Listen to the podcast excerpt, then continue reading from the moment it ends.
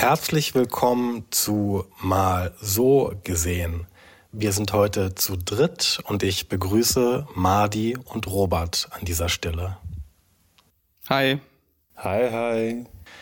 Wir haben bereits zwei Folgen mit dem Diplompsychologen Robert Schussziels aufgenommen. Einmal zum Konzept der Abendklinik Berlin und die zweite Folge zu dem Thema Zwangsstörungen.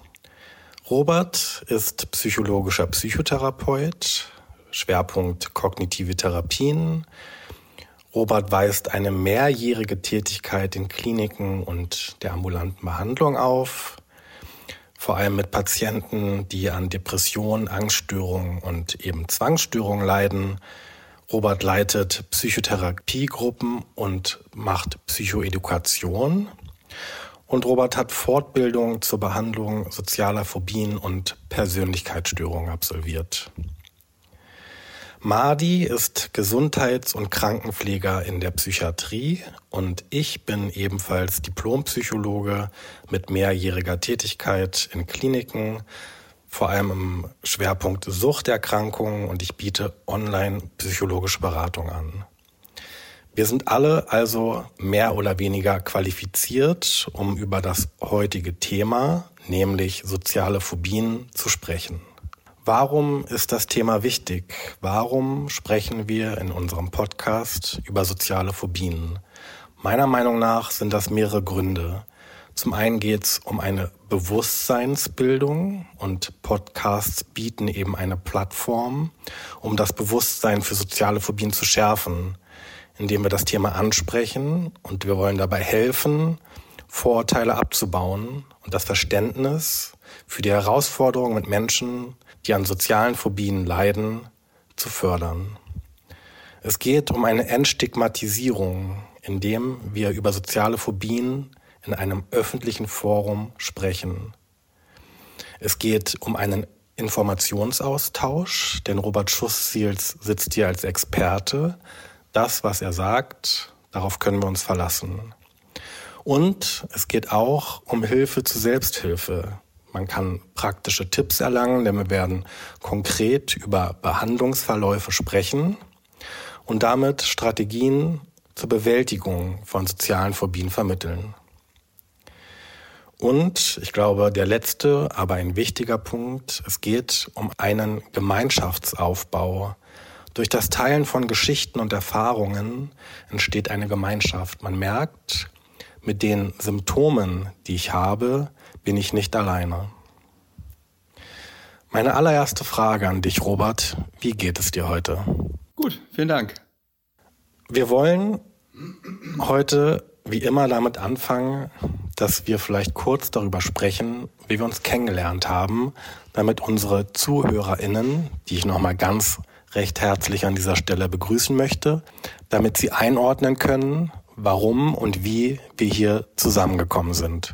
Also Bo, du und ich, wir haben uns kennengelernt am Campus Adlershof an der Humboldt-Universität vor 15 Jahren ungefähr, ne?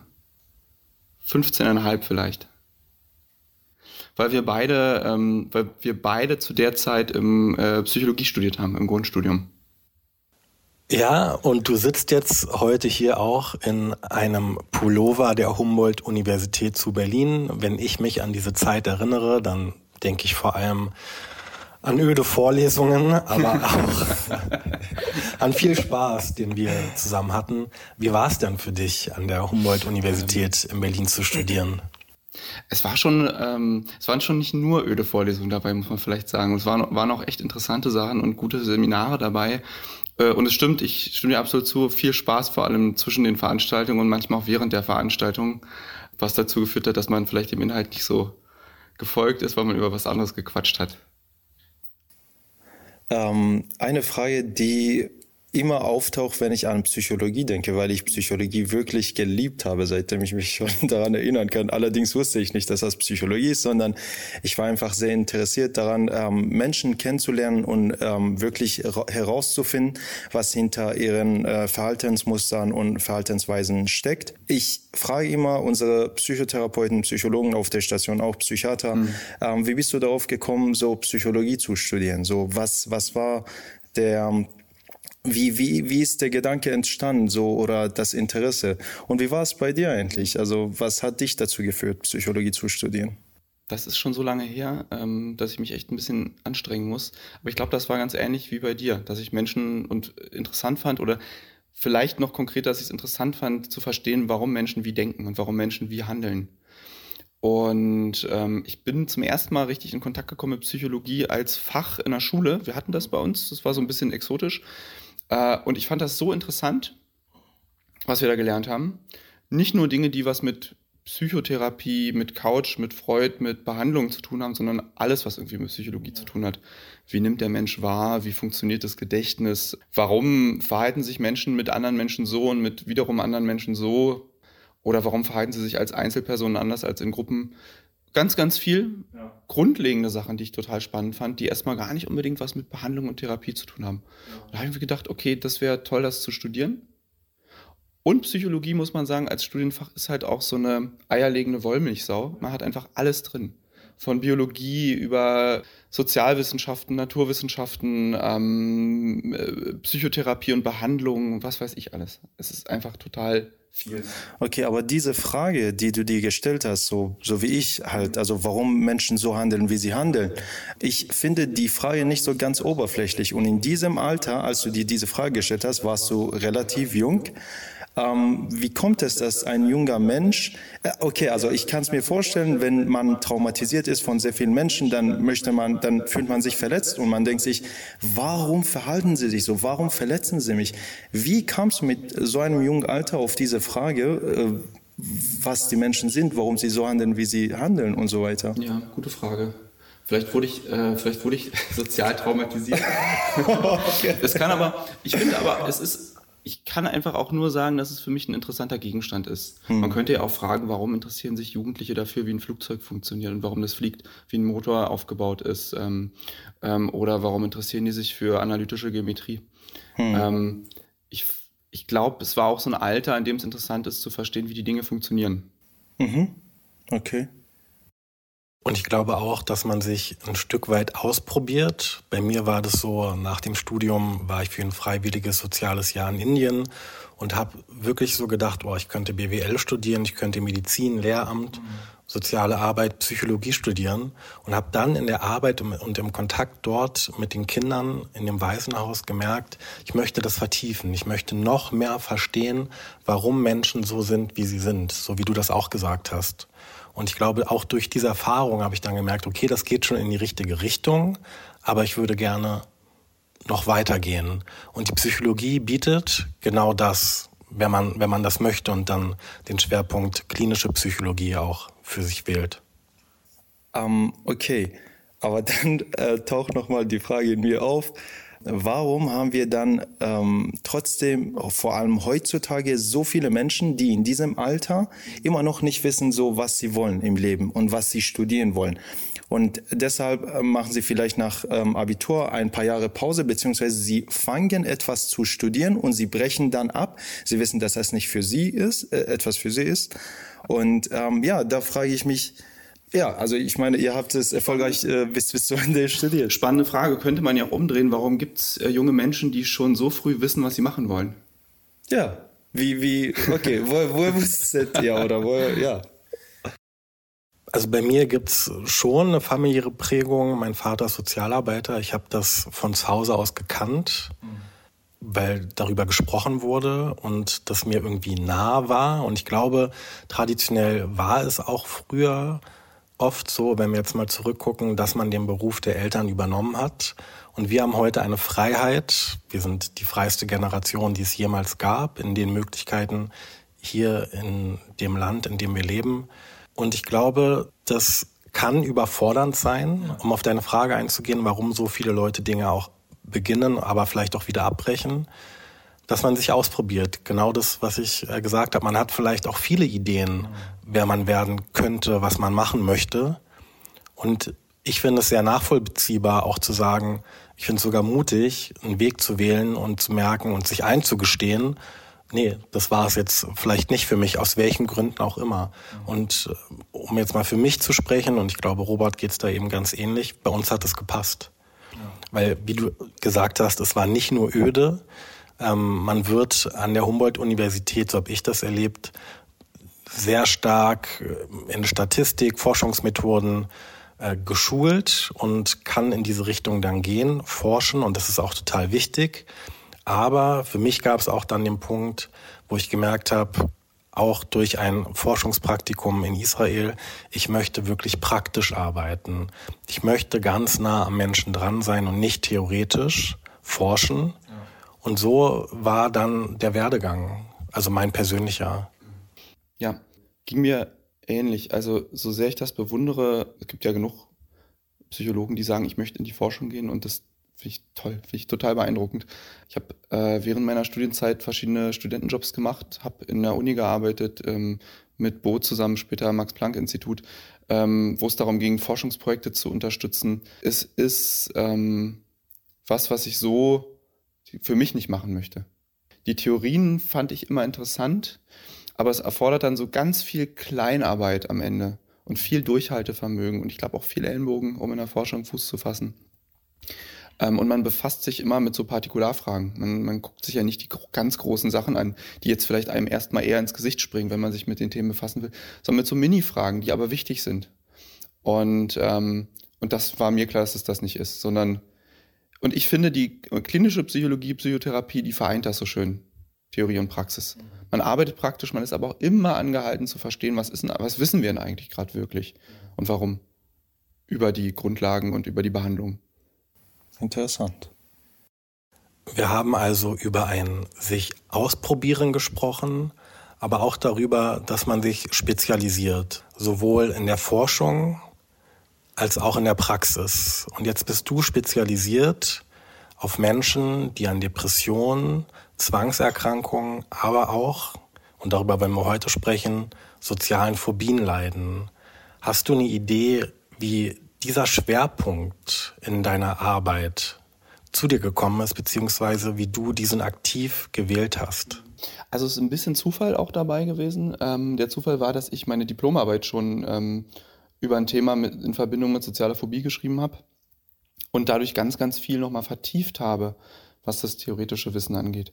Später in der Praxis war klar, es ist soziale Phobie ist was, was irgendwie immer wieder auftritt, ist eine der häufigen, häufigeren Angststörungsbilder, die es, die es gibt, die, äh, die, man, die einem in der Praxis begegnen, unter denen Menschen leiden. Und es ist in der Behandlung auch nochmal anders und dadurch interessant als zum Beispiel eine Panikstörung oder eine Agoraphobie oder eine Zwangsstörung. Wir wissen heute, es gibt andere Mechanismen, die bei einer sozialen Phobie nochmal hinzukommen und die besondere Beachtung brauchen. Und das macht, das, dadurch sticht das nochmal hervor, finde ich, und macht es so interessant. Wollen wir direkt einsteigen und du benennst diese speziellen Mechanismen, die du gerade angesprochen hast, mal für uns und unsere ZuhörerInnen? Gerne. Ich kann auch vielleicht noch mal kurz zusammenfassen, wie man eine soziale Phobie definiert, bevor ich auf die Faktoren eingehe.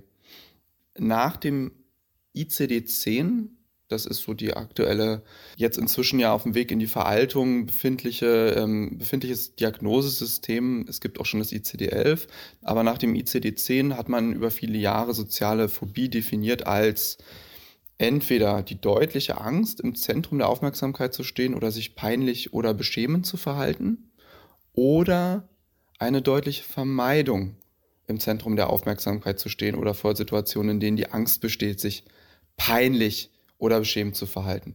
Also entweder ich gehe in die Situation rein und habe tierische Angst oder ich gehe in die Situation grundsätzlich aus dem Weg. Okay, also was ich nicht verstanden habe, das ist aber kein aktives Verhalten, dass man sich peinlich in Anführungszeichen oder. Das ist das Gefühl, wenn man so will. Okay. Also zum Beispiel jedes Mal, ähm, wenn ich in die Teamsitzung gehe, ähm, erlebe ich tierische Angst bei dem Gedanken, ich könnte gleich ähm, was sagen müssen. Ich komme gleich ins, in den Fokus der Aufmerksamkeit. Das oh. könnte soziale Angst sein. Hm, okay, okay. Es kommen noch ein paar Kriterien hinzu. Also es muss eins von beiden sein. Wie so oft bei Angststörungen ist es so, entweder ich erlebe die Angst oder ich bin sehr effektiv darin, Situationen aus dem Weg zu gehen, die diese Angst provozieren würden. Aber das kann natürlich auch krankmachend sein. Das kann mich total einschränken im Leben und zu Leid führen. Ein weiteres, nach dem ICD-10 müssen außerdem noch zwei Angstsymptome aus dem Bereich der, aus dem Bereich F40.0 vorliegen. Das sind Außerdem müssen zusätzlich noch zwei Angstsymptome aus dem Bereich Agoraphobie vorliegen. Äh, das heißt, ähm, sowas wie Herzklopfen, Schwitzen, ähm, Zittern, beziehungsweise Zittern und Erröten. Es, es muss mindestens noch ein Symptom aus dem Bereich Zittern, Erröten, Angst zu erbrechen oder die Angst äh, vor Miktions- oder Defektion, Defektionsdrang vorliegen. Das heißt, Angst davor, auf die Toilette zu müssen. Und damit es eine psychische Erkrankung ist, es muss zu deutlicher emotionaler Belastung durch die Angstsymptome oder durch das Vermeidungsverhalten kommen. Und die Menschen, die davon betroffen sind, sind sich bewusst, dass diese Symptome, dass das Vermeidungsverhalten übertrieben und eigentlich unvernünftig äh, sind. Nachvollziehbar so?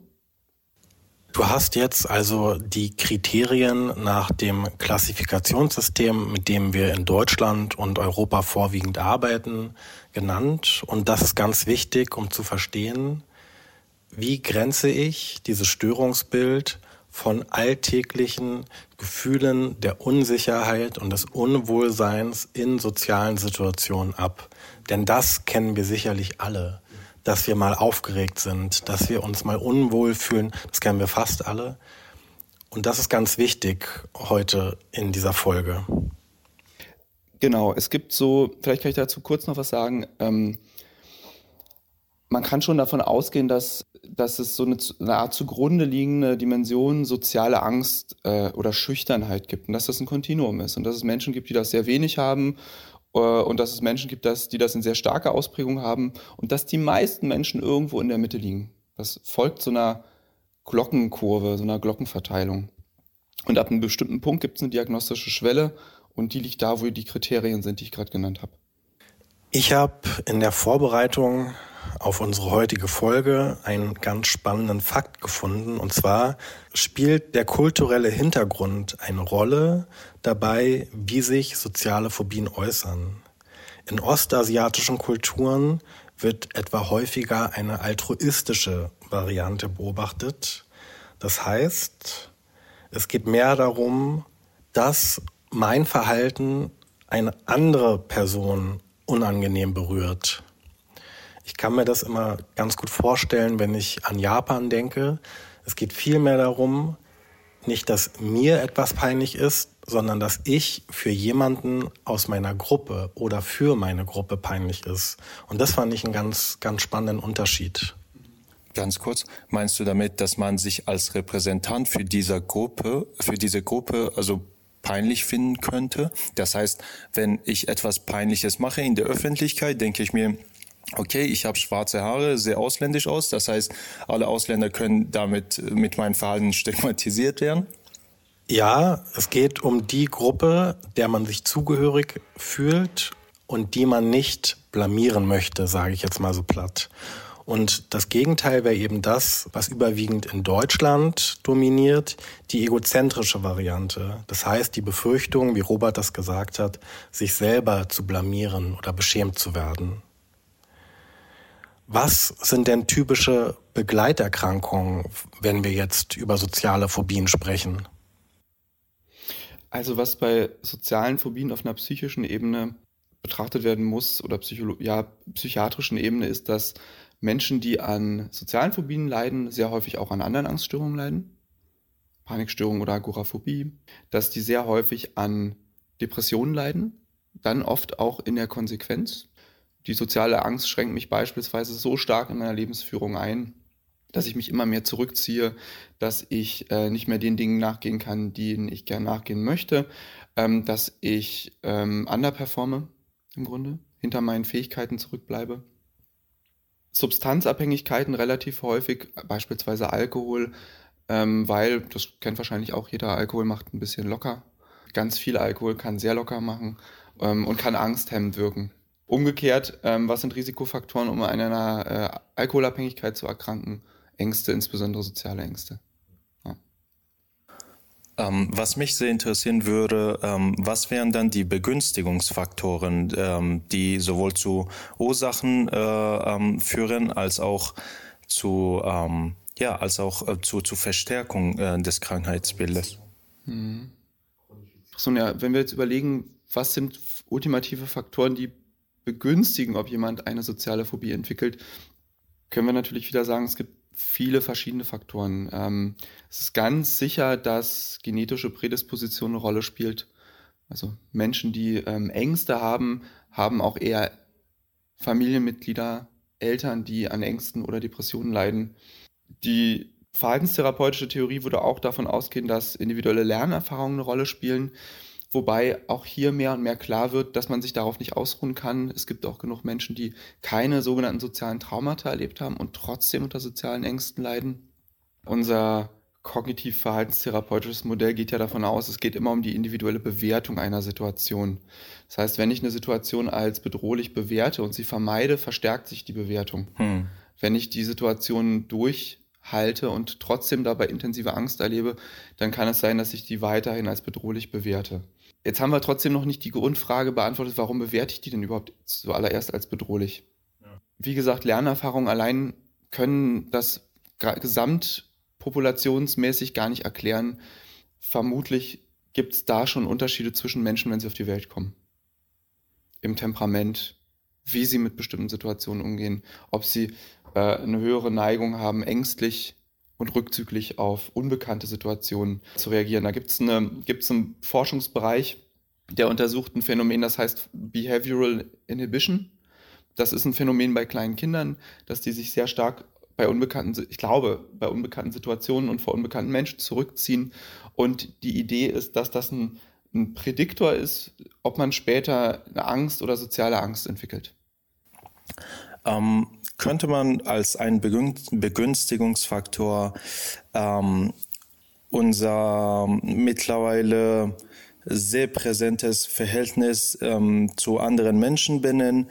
Das heißt, durch die Digitalisierung ähm, haben wir Handys, Computer, wir können von zu Hause aus arbeiten, wir beschäftigen uns, wir spielen nicht mehr schon im Kindesalter nicht mehr mit anderen Kindern auf der Straße, in der Gasse, sondern ziehen uns zurück und versuchen eher online zu spielen. Dadurch ähm, nimmt natürlich der Kontakt zu anderen Menschen ab. Dadurch nimmt natürlich ähm, das Präsenzgefühl bei anderen Menschen ab, das wir äh, nochmal äh, präsentieren können. Dadurch äh, nimmt auch das Gefühl ab, vor anderen Menschen zu sprechen. Und wir kennen alle das Gefühl, ähm, wenn wir in, in unserer Klasse einen Vortrag halten wollten, bekommen wir sofort Lampenfieber. Und ich denke, da könnte sofort ein, ich, ich, ich habe es zwar nicht so lange Jahre jetzt in Deutschland erlebt, allerdings kann ich aus Erfahrung sagen, das ist in Afghanistan ähm, ähm, Schülern viel einfacher gelungen, als ich hier in Deutschland beobachten konnte. Ja, wie gesagt, also in, in unserer Zeit, wie können wir durch unsere Online-Welt trotzdem unsere soziale Kompetenzen ähm, so verstärken, dass wir also diese Veranlagung entwickeln, soziale Phobien später im Erwachsenenalter zu bekommen. Ich glaube, dass, dass, dass da was dran ist. Ich weiß jetzt nicht genau, was die Forschung dazu sagt, aber ich finde das total plausibel, dass uns heute kulturell mehr und mehr das Training im Grunde fehlt, ne? sozial hm. zu interagieren. Ähm, es wäre mal interessant zu gucken, was wir während der Corona-Pandemie und danach gelernt haben. Ob im Grunde würde man ja annehmen, durch, den, durch die soziale Isolation würde sowas zu eher zunehmen, weil die Menschen in Anführungsstrichen weniger im Training sind.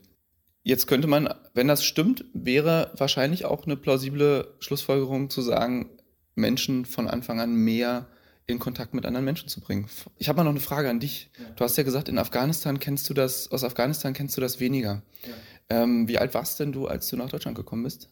16,5. Ja. Und wann warst du in Afghanistan das letzte Mal in so einer Schulklasse, wo dir das aufgefallen ist? 14. Okay. Ähm, also, genau, also siebte Klasse. Weißt du, wie das bei den älteren Schülern war?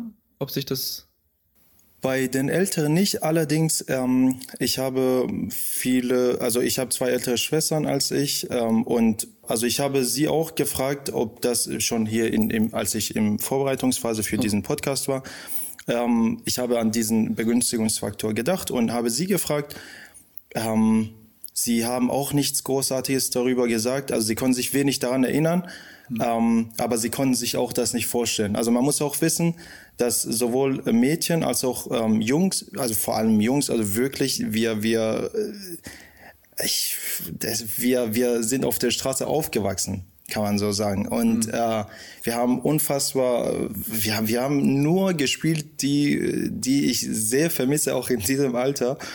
Äh, und ich denke, dadurch, dass ich auch vielleicht sehr kommunikativ bin und ähm, sehr gerne mit Menschen interagiere und rede und äh, Sachen unternehme, liegt es auch daran, dass meine soziale ähm, Kompetenzen dort entspringen, wo ich geboren und aufgewachsen mhm. bin. Mhm. Macht Sinn. Vielleicht nur ein Satz noch dazu. Ich habe das jetzt deshalb gefragt, weil wir wissen, dass soziale Ängste sich in der, in der Pubertät und im Jugendalter verstärken.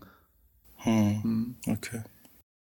Du hast soziale Medien angesprochen und die Frage gestellt, ist es in der Welt, in der wir jetzt leben, in der wir täglich von sozialen Medien umgeben sind, kann das ein Faktor sein, um soziale Phobien zu verstärken, weil wir einen ganz anderen Kontakt haben. Es fehlt das Zwischenmenschliche ein Stück weit, ein direkter, persönlicher Kontakt.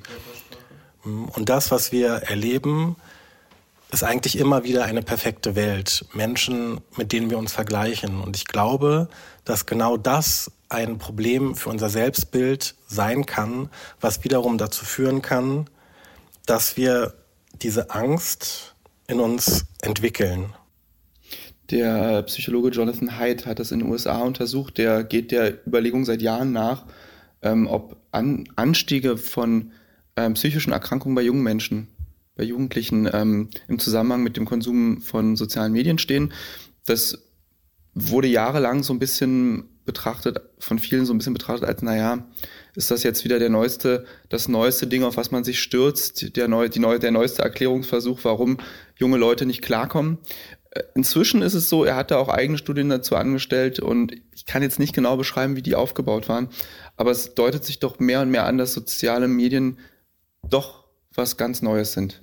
Und äh, psychische Gesundheit und in dem Sinne dann vielleicht auch Ängste, Angsterkrankungen, soziale Phobien in einem gewissen Maß beeinflussen, begünstigen können. Und zwar ist es so, dass soziale Phobie ähm, viele Jahre lang äh, so ein bisschen das schwarze Schaf der Angsterkrankung war in der Behandlung.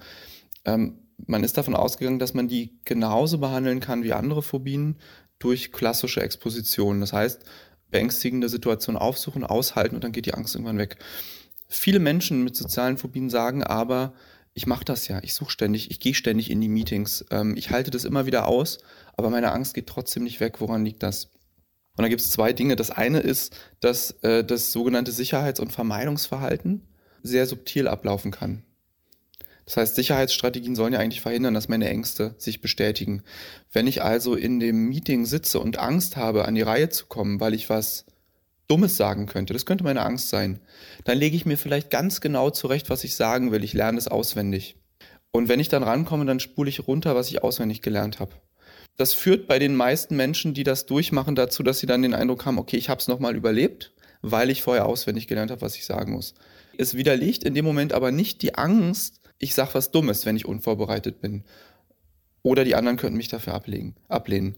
Also im Grunde geht es in der Behandlung von sozialen Ängsten darum, das offenzulegen und zu verstehen, was sind subtile Vermeidungs- und Sicherheitsstrategien und die abzubauen, um dann überhaupt gucken zu können, was passiert eigentlich wirklich. Das Zweite, und das ist besonders, ist, dass die dass es ein Phänomen gibt, das nennt sich Selbstaufmerksamkeit oder Self-Consciousness. Wenn ich sozial ängstlich bin, geht meine Aufmerksamkeit sehr, sehr stark auf mich selbst. Also ich achte sehr, sehr stark auf mich selbst. Ich achte sehr, sehr stark auf Symptome, die ich nicht zeigen möchte, wie zum Beispiel Erröten oder Zittern. Ähm, oder ich stelle mir gerade sehr stark vor, wie ich auf andere wirke. Oder meine Aufmerksamkeit geht sehr stark nach innen, weil ich mir eben überlege, was ich sagen will. Das ist was, was grundsätzlich Ängste in sozialen Situationen erhöht. Und anders als bei anderen Angsterkrankungen würde man sagen, Selbstaufmerksamkeit abzubauen, Aufmerksamkeit wieder nach außen zu richten, auf die Situation, ähm, auf, wieder auf den, quasi auf den Flow der Konversation zu kommen, in einer Unterhaltung. Das ist auch ein Ziel bei dieser Behandlung von Angsterkrankungen, häufig zumindest. Das ist was, was vielen sozial ängstlichen Menschen hilft. Danke für die Ausführung. Nimm uns doch mal mit. Ich komme jetzt als Patient, der die Kriterien, die wir bereits genannt haben, erfüllt, zu dir in die Abendklinik Berlin. Wir haben das in einer vorherigen Folge bereits gesprochen. Ich habe ein Erstgespräch. Ich komme zu dir, die stationäre Behandlung und habe ein Gespräch mit dir. Wie geht es jetzt für mich weiter? Ähm, ich würde mir mit dir erstmal Zeit nehmen, um genau zu gucken, was sind eigentlich deine Ängste? Wie werden deine Ängste aufrechterhalten durch subtile oder sehr offene Sicherheits- und Vermeidungsstrategien? Ähm, was passiert mit deiner Aufmerksamkeit in sozialen Situationen, wenn du Angst hast? Ähm, und ganz, ganz wichtig, deswegen ist es ja auch die kognitive Verhaltenstherapie. Ich gucke mir an, was sind eigentlich deine Befürchtungen genau? Was sind deine Ängste? Und Vielleicht noch dazu, weil das auch wichtig sein kann, gibt es soziale Traumata, gibt soziale Situationen, die, wirkt, die du erlebt hast, die du als besonders schrecklich empfunden hast. So, ich mache mir also ein Bild davon und dann überlegen wir uns zusammen einen Schlachtplan. Das heißt, wir gucken, wo möchtest du eigentlich hin? Was möchtest du erreichen in der Therapie? Äh, gibt es Ängste, die du abbauen möchtest? Gibt es Dinge, die du wieder schaffen möchtest? Ich vermittel dir dann ein Modell der sozialen Phobie, so wie ich es jetzt gerade schon erklärt habe, Selbstaufmerksamkeit, Vermeidungsverhalten, konkrete Ängste und wie das zusammenspielt. Und dann arbeiten wir zusammen als im Grunde wie ein, wie ein Team von Wissenschaftlern. Wir überlegen uns, es gibt ähm, einmal die sozialen Ängste, das sind Hypothesen, ähm, und wir überlegen uns Gegenhypothesen. Wir überlegen uns, was könnte denn noch sein? Bin ich wirklich sozial ungeschickt? Äh, bin ich, zeige ich wirklich immer unangemessenes Verhalten? Werde ich immer rot? Quatsch ich wirklich nur Mist vor mich hin, wenn ich mal an der Reihe bin. Das wäre eine Möglichkeit. Und ich würde mit dir zusammen eine Alternativtheorie entwickeln. Ich würde mit dir die Theorie entwickeln, dass du eigentlich sozial kompetent bist. So kenne ich dich zumindest. ähm, und äh, dass ich würde die, mit dir das Alternativmodell entwickeln, dass vor allem deine Ängste dazu beitragen, dass du glaubst, dass du dich sozial unangemessen verhältst. Dass du glaubst, dass andere das merken, dass du glaubst, dass andere dich dafür abwerten und dass du glaubst, dass ähm, wenn andere dich abwerten, dass das schrecklich und unerträglich ist. Das sind ja häufig die Ängste. Und dann würde ich mit dir daran arbeiten, das abzubauen. Ein Stück weit hast du es jetzt gerade beantwortet. Vielleicht kannst du es nochmal ausführen. Gibt es Befürchtungen, denen du in den Therapien immer wieder begegnest? Ja, ja, es gibt typische Befürchtungen.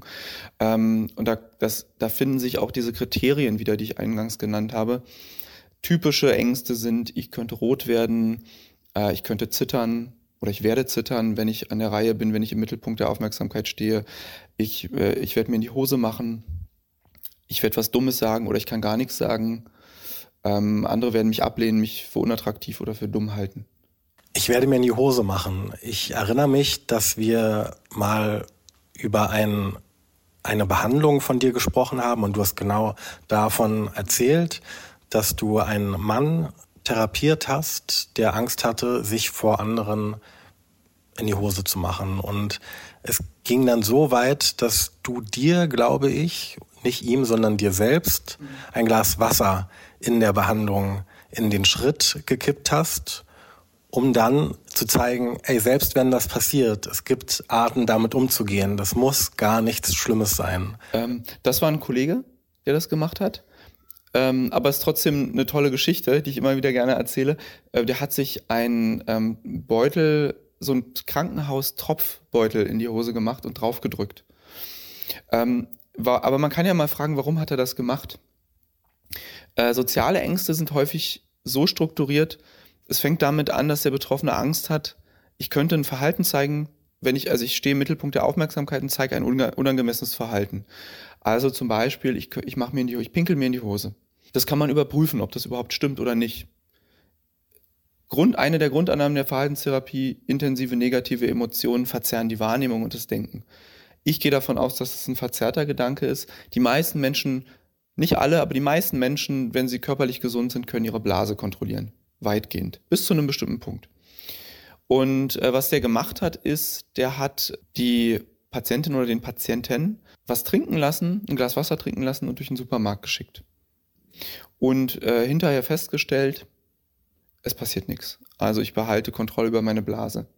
Das hat dazu geführt, dass der Patient erstmal ein bisschen weniger ängstlich war, weil er gemerkt hat, ich mache mir gar nicht unbedingt in die Hose. Häufig bleibt dann aber noch eine Was wenn doch Angst übrig. Was ist, wenn ich mir doch in die Hose mache?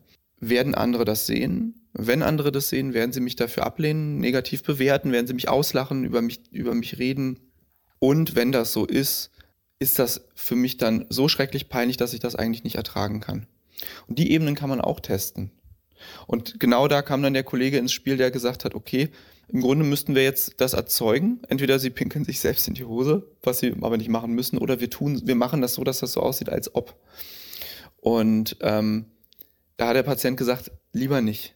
Aber weil der Therapeut so mutig war, hat das selbst gemacht, hat sich die Hose nass gemacht im Supermarkt auf diesen Beutel gedrückt, die Hose war nass im Schritt und die Aufgabe des Patienten war zu beobachten, ob jetzt Leute mit dem Finger zeigen, tuscheln, Kopfschütteln, über ihn reden, ihn negativ anmachen. Und was ist passiert? Was meint ihr? Berliner Supermarkt? Ja. Keiner, keiner Geht allen am Arsch vorbei.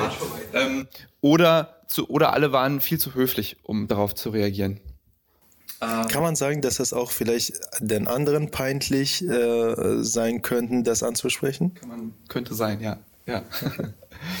ähm, aber also das war auch erstmal eine wichtige Information. Leute werden gar nicht, werden mich, werden mich gar nicht negativ bewerten, also werden gar nicht darauf reagieren. Aber was, wenn doch? Problem ist, wenn Erwachsene zu höflich oder selbst zu peinlich berührt sind, um darauf zu reagieren, wen würde man denn finden? Wer könnte denn, wer wäre denn bereit oder wer reagiert denn spontan auf sowas? Menschen, die ähnliche Ängste haben? Ja, die würden wahrscheinlich, die werden wahrscheinlich so peinlich berührt, dass sie entweder wären sie gar nicht im Supermarkt oder sie würden vielleicht auch weggucken. Ähm, ich habe auch eine Vermutung. Menschen, die sehr, sehr starke Empathie haben und die Empathie bei denen so groß ist, also viel größer ah. als ihr Mut, dass sie sagen, ey, das ist eine peinliche Situation für die Person und hm. ich muss die Person Vielleicht hat die Person nicht einmal gemerkt, ich muss es der Person sagen, damit die Person so sich schützt halt. Aber ich kann es immer, ja? Ich vermute, dass du Kinder genau. meinst, weil Kinder dieses Schamgefühl so gar nicht kennen. Zumindest nicht in der, in dem, in dem Ausmaß, in dem wir erwachsene Menschen das kennen. Und ich glaube, ein Schamgefühl der Betroffenen spielt bei dieser Erkrankung eine ganz große Rolle. Genau. Und äh, das haben die dann gemacht äh, und festgestellt, es ist tatsächlich passiert. Ein Kind an der Kasse hat ähm, mit dem Finger drauf gezeigt auf den Schritt und gesagt, Mama, guck mal da, der hat in die Hose gepullert. Der Patient hat es gesehen und dann aber festgestellt, das ist dann die letzte Stufe der sozialen Angst. Halt, würde ich aushalten. Ist nicht so schlimm. Dann zeigt halt jemand mit dem Finger und sagt was. Ist gar nicht die Katastrophe, die ich vermutet habe. Ich weiß nicht, ob der Patient es dann irgendwann selber auch nochmal durchgezogen hat. Das wäre ja eigentlich dann die Krönung des ganzen Vorgehens. Einmal selber machen wenigstens einmal selber ausprobieren. Aber so geht man vor. Und ich habe was ganz Ähnliches gemacht, jetzt um meine Ehre noch zu retten. Ähm, ich habe ich hab das mit Patienten gemacht äh, mit Angst vor Erröten. Und da haben wir es äh, erzeugt, indem wir uns beide die Gesichter rot angemalt haben mit Lippenstift. Und dann durch ähm, Fußgängerzonen gelaufen sind, mal mit, mal ohne und geguckt haben, ob Leute gucken. Und, ähm, und feststellen mussten, guckt keiner, macht keiner Kommentare, schüttelt keiner den Kopf.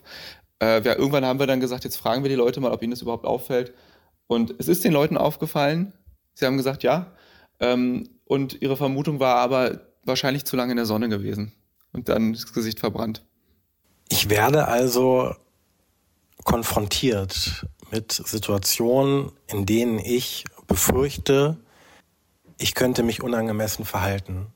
Und mein Verhalten, das ich als problematisch einschätze, und die Gedanken, die dazugehören, beziehungsweise die Bewertung, werden schrittweise in der Therapie abgebaut. So habe ich dich verstanden. Du hast jetzt schon das Fallbeispiel eines Kollegen genannt und auch ein eigenes. Vielleicht möchtest du noch ein weiteres ausführen. Mhm. Mhm. Könnte zum Beispiel sein, dass ich Angst habe, wenn ich im, ich habe ja vorhin das Teammeeting erwähnt, stellen wir uns mal vor, ich habe Angst, wenn ich in der Runde von Kollegen sitze, dass ich an der Reihe bin, was sagen zu müssen, weil ich die Befürchtung habe, wenn ich an die Reihe komme, dann werde ich nur noch stottern und nichts Vernünftiges mehr rausbekommen. Wenn das passiert, ich gehe in diese Situation, ich halte die irgendwie aus, ich bemerke in diesen Situationen, dass meine Selbstaufmerksamkeit extrem hoch wird. Ich, guck, ich denke die ganze Zeit nur an mich. Ich versuche mir im Kopf schon zurechtzulegen, was ich sagen kann, wie ich sagen kann. Ich kriege gar nicht mehr mit, was um mich herum passiert wirklich. Das passiert ja dann oft. Wenn ich an die Reihe komme, was zu sagen, dann sage ich das, was ich mir vorher überlegt habe oder vielleicht schon lange auswendig gelernt habe. In dem Moment fällt die Angst dann etwas ab, weil ich das Gefühl habe, okay, der Kelch, der Giftkelch ist an mir vorbeigegangen, es ist nichts passiert, ich habe es überlebt und wahrscheinlich ist niemandem aufgefallen, was mit mir los war. Aber die Angst wird nicht abgebaut, weil sie ja nicht sie wird ja nicht wirklich überprüft. Hier wäre also die Idee, ein Szenario zu schaffen, in dem ich es schaffe, mir nicht vorher zurechtzulegen, was ich sagen will, indem ich es schaffe, meine Aufmerksamkeit nach außen zu richten, vielleicht mit in dem kollegialen Gespräch zuzuhören, was die anderen sagen, vielleicht mich auch schon zu beteiligen, wenn das, wenn das passt. Und zu gucken, was passiert, wenn ich spontan rede, wenn ich ganz spontan bin. Einfach zu schauen. Und das ist gar nicht so einfach, wenn man sich jahrelang auf Sicherheitsverhalten verlassen hat, davon loszulassen. Und das kann manchmal bedeuten, dass man das Schritt für Schritt testen muss. Wichtig ist, dass die Situation in der Therapie äh, zumindest am Anfang nicht so beängstigend ist, dass sie überwältigend wird und dass ich das, was ich eigentlich testen will, nicht mehr testen kann. Das wäre kontraproduktiv, ne? Also es sollte, es sollte schon eine gewisse Angst da sein, weil nur dann ist es eine relevante Situation, aber die Angst sollte mich nicht so hemmen, dass ich nichts mehr mitkriege. Wir haben jetzt über psychotherapeutische Behandlungsmöglichkeiten gesprochen. Was für weitere Behandlungen gibt es bei euch in der Abendklinik Berlin noch? Also was kann Menschen, die an sozialen Phobien leiden, außer kognitiver Verhaltenstherapie helfen? Es gibt ähm, auf medikamentöser Ebene noch sogenannte selektive Serotonin-Wiederaufnahmehämmer, die werden bei Angststörungen, bei depressiven Erkrankungen auch eingesetzt und die haben auch einen gewissen Effekt bei sozialen Phobien, Meines Wissens sind die aber nicht so gut und nicht so langanhaltend wie kognitive Verhaltenstherapie. Beziehungsweise, wenn wir es mal umdrehen, ko kognitive Verhaltenstherapie oder kognitive Therapie, wie es der Erfinder David Clark nennt, ähm, ist sehr, sehr effektiv. Es gibt immer eine gewisse Gruppe an Menschen, die nicht auf Psychotherapie ansprechen, aus welchen Gründen auch immer. Insgesamt muss man sagen, dass die äh, Therapie-Effektivitätsstudien aber eine klare Sprache sprechen. Das funktioniert. Und diese Form der kognitiven Therapie, wie ich sie jetzt beschrieben habe, scheint mit die beste zu sein, die wir im Moment haben. Ähm, zu der medikamentösen Therapie kann ich auch aus Erfahrung aus unserer Klinik sagen, dass ähm, bei Menschen, die eine akute Panikstörung haben oder Angststörung, ähm, dass das bei denen auch Benzodiazepine eingesetzt wird, ähm, dadurch, dass sie viel schneller wirken und erstmal akut die Situation beseitigen können. Über erste Tage beziehungsweise auch die zwei, drei Wochen. Die ähm, selektive Serotonin-Wiederaufnahmehämmer, die wirken wie wir es wissen, nach drei bis vier Wochen. Die Nebenwirkungen allerdings nach der ersten Woche schon. Deshalb, sie können auch gleichzeitig angesetzt werden. Allerdings, man rechnet mit der Wirkung der Medikamente dann erst nach der vierten mhm. Woche ungefähr. Also etwas für mhm. eine langfristigere Behandlung. Mhm. Richtig? Äh, die, die angstlösenden Medikamente, die du zuerst erwähnt hast, ähm, die sollten aber im Zusammenhang mit der Verhaltenstherapie dann komplett ausgeschlichen sein. Die sollten nicht genommen werden. Grundsätzlich raten wir sowieso davon ab, diese Medikamente einzusetzen, die, ähm, weil das Abhängigkeitspotenzial gerade bei Angsterkrankungen viel zu hoch ist. Es genau. Schaltet ja die Angst im Grunde aus. Richtig, ja. Ja. Man muss schon sagen, Benzodiazepine sind ganz klar kontraindiziert bei Angststörungen. Außer in möglicherweise in Krisensituationen bei Menschen, die gerade äh, selbst oder fremdgefährdet sind. Da würde man das einsetzen. Aber zur, zur Behandlung auf jeden Fall weglassen. Genau, ja. Also zur akuten Situation ja, aber wenn man das auch über ähm, Wochen bekommen sollte, je nachdem, ähm, auf was für eine Station man ist, geschlossener oder offener, das muss definitiv ähm, bis schon eine Woche vor der Entlassung komplett äh, ausgeschlichen werden, so dass man dann 000 ne, ähm, dann entlassen wird. Gibt es denn aus deiner Erfahrung in den letzten Jahren haben wir viel über Sport, über Achtsamkeit, ich denke jetzt auch an Ergotherapie, Yoga und dergleichen gesprochen, dass dies bei Menschen an unterschiedlichsten, die an unterschiedlichsten psychischen Erkrankungen leiden, unterstützen können. Gibt es solche Dinge aus deiner Erfahrung heraus auch?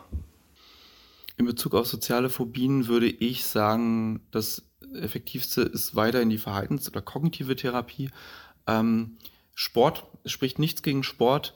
Alle Strategien, die dazu da sind, akute Angst oder Aufregung zu reduzieren, zum Beispiel Entspannungsverfahren, würde ich nicht ins Zentrum der Therapie rücken ähm, Entspannungsverfahren, Muskelentspannung beispielsweise, kann total hilfreich sein, um zu sagen, ich möchte mein allgemeines Erregungsniveau senken, ich möchte mich besser entspannen können.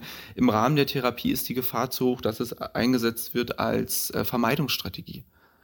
Beispielsweise Patienten mit sozialen Ängsten, die sagen, ähm, vor dem Teammeeting, das ich jetzt erwähnt habe, muss ich immer eine halbe Stunde eine Atemübung machen, damit ich ruhig bin. Das ist im Grunde ja, ein Sicherheitsverhalten und verstärkt die Ängste eher. Das heißt nicht, dass man bestimmte Aufmerksamkeitsübungen hier nicht macht. Gerade wenn es um diese erhöhte Selbstaufmerksamkeit geht, geht es darum, im Rahmen der Therapie zu lernen, die Aufmerksamkeit wieder eher nach außen zu richten. In bestimmten Phasen der Behandlung kann es auch hilfreich sein. Sozial ängstliche Menschen leiden zum Beispiel darunter, dass sie vor und nach Situationen nach sozialen Situationen sehr stark zum Grübeln neigen oder sich Sorgen machen.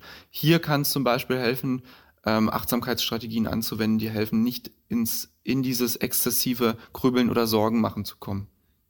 Was außerdem nützlich sein kann, ist die Teilnahme an Selbsthilfegruppen und abschließend möchte ich in dieser Folge auf einen Selbsthilfeverband aufmerksam machen und das ist der Selbsthilfeverband für soziale Phobien des Landesverbands Berlin-Brandenburg e.V. Dieser wird ehrenamtlich von Betroffenen geführt und soll Menschen, die an sozialen Phobien erkrankt sind, eine Anlaufstelle sein. Ähm, meine allerletzte Frage zu diesem Thema wäre, wir haben jetzt viele ähm, viele äh, negative Dinge über Angst ähm, gesagt, ne? Und was ähm, das alles Negative in uns ähm, verursachen kann und auslösen kann, ähm, was sich alles daraus äh, chronifizieren kann und uns wirklich total ähm, krank machen kann, so dass wir auch über, ähm, dass wir auch unsere Fähigkeiten nicht mehr leben können. Ähm, könntest du auch äh, vielleicht, ich meine, die Symptome einer ähm, Angst oder ähm, ja, einer Angstsituation ist auch der Steigerung von Atem- und Herzfrequenz, Blutdruck steigt, ähm, wir haben einen Sympathikus ähm, in unserem Körper ausgelöst, ähm, die allerdings uns auch helfen können in vielen Situationen. Ähm, könntest du auch paar positive positive Punkte über das Gefühl Angst sagen, ähm, das wir haben? Das ist ein guter Punkt. Auch was, was wir unseren Patienten natürlich immer vermitteln wollen, ist, Angst ist keine böse, schlechte oder falsche Emotion. Angst kann ja ähm, und hat sich deswegen auch entwickelt in Lebewesen eine sehr, sehr hilfreiche Emotion sein, eine lebensschützende Emotion. Angst ist ein Gefühl, ist ein Signal im Grunde im, im Gehirn, im Informationsverarbeitungssystem, das unmittelbar ist, das ganz schnell wirkt und das uns sagt, ich bin in einer bedrohlichen Situation.